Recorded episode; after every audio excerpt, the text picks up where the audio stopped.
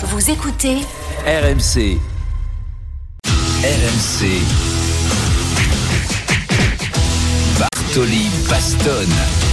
Alors Tolé en, en, Espagne, après une interview de Rafael Nadal à la chaîne de télévision espagnole La Sexta, Nadal a été interrogé sur l'égalité sportive entre les hommes euh, et les femmes et l'ex numéro 1 mondial a déclenché une polémique lorsqu'il a voulu parler de l'égalité salariale. Pour lui, ça ne doit pas être systématique. Rafael Nadal. Ce que je n'aime pas faire, c'est être hypocrite et de dire des choses sans les penser. Entre les hommes et les femmes, il doit y avoir les mêmes opportunités, le même salaire, ça non. Mais pourquoi? Ce n'est pas ça que je trouve le plus injuste. Le plus injuste, c'est quand il y a une inégalité sur les opportunités. Si vous me dites que les hommes et les femmes doivent être égaux et méritent les mêmes choses, alors je suis féministe. J'ai une mère et une sœur, mais vous savez, parfois ce cheminement amène aussi à un extrême.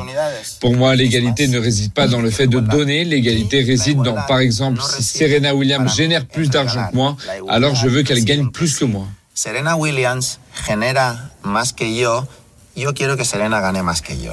Alors je le disais, ça fait beaucoup parler en Espagne et notamment cette expression qui a été reprise de, de nombreuses fois dans cette interview. J'ai une mère et j'ai une j'ai une sœur.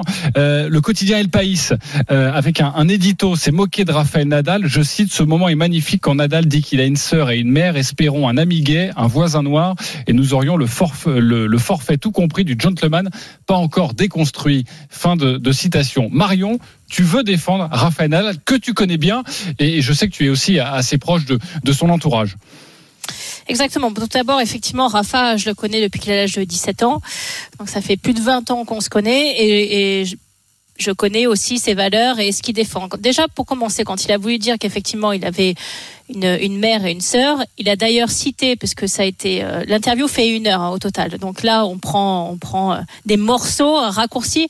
Il a dit ça pour dire que c'était les deux personnes qu'il aimait le plus au monde, euh, certainement avec euh, voilà beaucoup d'émotions pour décrire le fait que oui, bien évidemment, il défendait que les hommes et les femmes aient le même la même capacité à avoir euh, des opportunités égales dans leur travail respectif, mais qu'en revanche, la méritocratie salariale, qui est un des piliers d'ailleurs du féminisme, elle n'était pas obligatoirement liée directement euh, au, au, genre de quelqu'un. Je m'explique.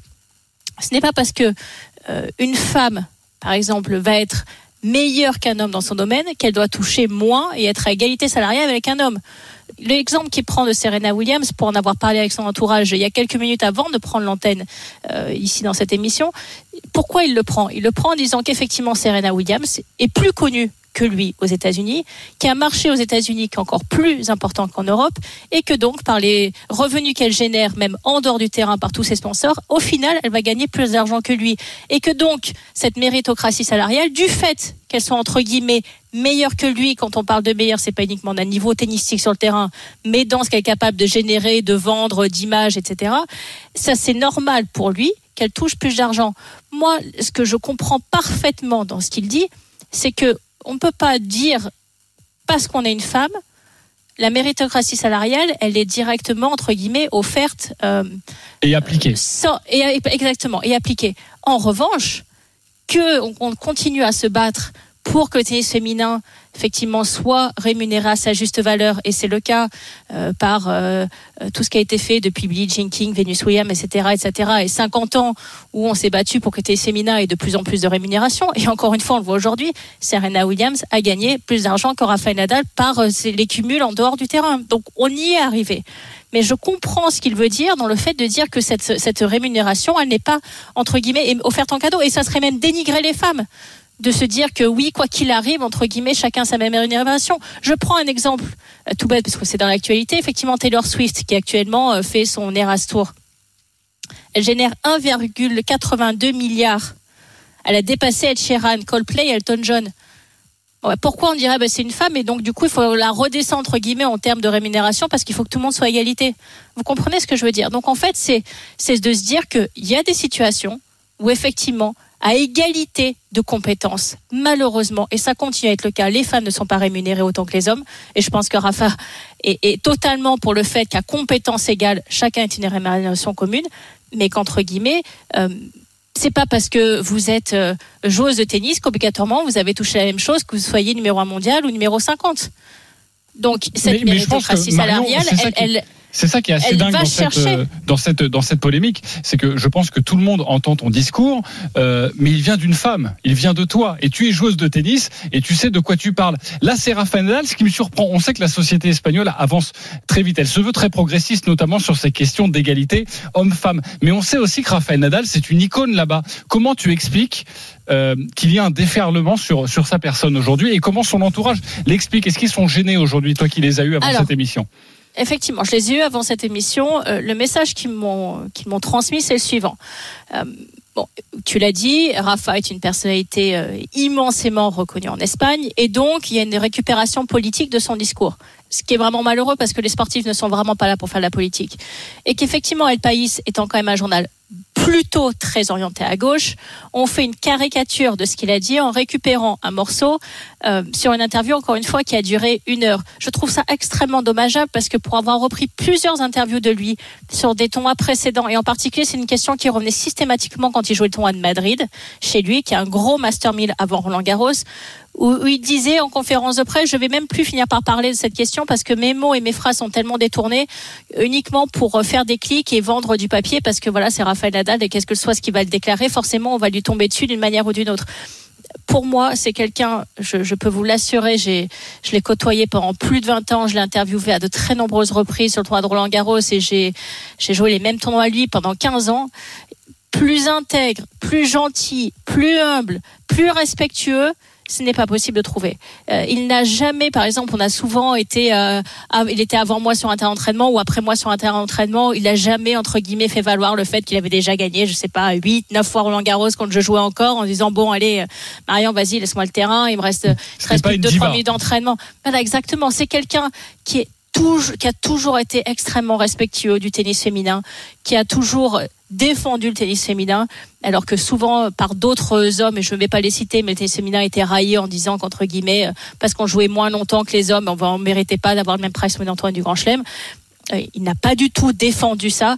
Donc pour moi, ce sont des propos où il a voulu parler de la méritocratie salariale en disant qu'effectivement la méritocratie salariale euh, c'était quelque chose qui pouvait aller dans un sens comme dans un autre c'est-à-dire que pour lui ça ne dérangeait pas du tout que Serena Williams gagne plus d'argent parce qu'elle méritait de gagner plus d'argent par tout ce qu'elle représente et sur un marché qui est plus important qu'en Europe qu'en Europe pardon et, mais qu'ensuite ça pouvait être à l'effet inverse et qu'on n'était pas obligé d'être tous à égalité entre guillemets. Exactement. Et je En pense. revanche, en revanche, et ça c'est important de le préciser, il a, parlé pardon, d'égalité d'opportunité, et là je suis complètement d'accord avec lui, et ce n'est pas encore le cas. Quand on regarde euh, les situations qu'on a actuellement, par exemple, je prends l'exemple du tennis, on n'a pas autant de tournois chez les filles que chez les garçons. Oui, mais y aura le moins tennis a, de fait jouer. beaucoup plus d'efforts que n'importe quel autre sport quand même. Hein, Mais bien pour sûr. le coup. Mais ça, il faut le préciser quand même. Euh, D'ailleurs, euh, un dernier mot avec toi, parce que cette interview euh, portait aussi à la base sur son nouveau rôle d'ambassadeur de la Fédération saoudienne de tennis, et ça, ça a pu faire grasser un petit peu des, des dents. Lui a déclaré lors de cette interview, je ne crois pas qu'ils m'ont signé pour laver leur image. Je ne pouvais rien faire ou accepter, je ne pouvais rien faire ou accepter le défi. C'est ce que j'ai fait. Je suis tranquille, je connais mes motivations, je comprends les critiques, et si réellement je ne suis pas capable de contribuer à ce euh, que les personnes aient une meilleure vie, les critiques seront justifiées. Nous verrons, mais je suis enthousiaste pour le futur et par ce que je vais faire. Et c'est vrai qu'à mon avis, ce, partenariat euh, lui, porte un peu préjudice aujourd'hui, non? C'est une, accumulation, hein, bien évidemment. Alors, euh, je, me suis rendue en Arabie Saoudite à deux reprises extrêmement récemment. Tout d'abord à Jeddah euh, pour euh, commenter une partie du, Masters Next Generation. Il y avait d'ailleurs euh, deux Français avec Arthur Fils et, et Van Haché, Lucas Van Haché. Donc, été sur place. Je me suis rendu compte de ce qui se passait, de comment était organisé les tournois, des personnes qui venaient voir dans les gradins, de, comment elles étaient habillées, enfin de comment un pays vit tout simplement. Et ensuite à Riyad, où il y avait une très grosse exhibition entre un match entre Ons Jabeur et Arina Zabalenka, et le lendemain un match entre Novak Djokovic et Carlos Alcaraz. Euh, Aujourd'hui, un match entre Ons Jabeur et Arina Zabalenka, l'enceinte était quasiment pleine. Il y avait 90% des sièges qui étaient occupés. Et le lendemain, pour le match entre Alcaraz et Djokovic, c'était complètement plein. J'ai vu énormément d'enfants, de jeunes filles venir voir les matchs. Mais c'est ce qu'il euh, dit. de hein. Il veut faire progresser la société et donner aux aux enfants l'occasion de, de jouer. D'ailleurs, il a dit je n'ai pas signé un contrat de multimillionnaire avec l'Arabie Saoudite. Je vous le jure, ça ne va pas améliorer ma vie. Exactement, non, surtout avec la fortune qu'effectivement Rafael Nadal.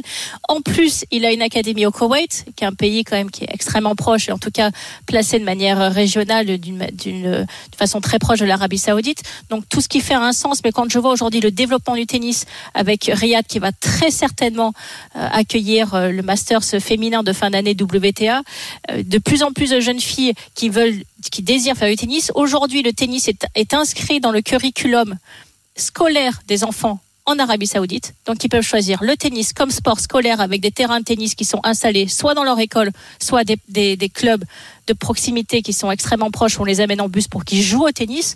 Dans un cadre global d'un pays qui a envie de s'ouvrir à un sport où effectivement c'est un ambassadeur euh, reconnu dans le monde entier, je je je vois pas ce qu'on peut lui reprocher après qu'il n'ait pas une ingérence dans la politique d'un pays c'est une évidence mais mais on sait très bien Oui. que l'ouverture d'un pays passe par le sport également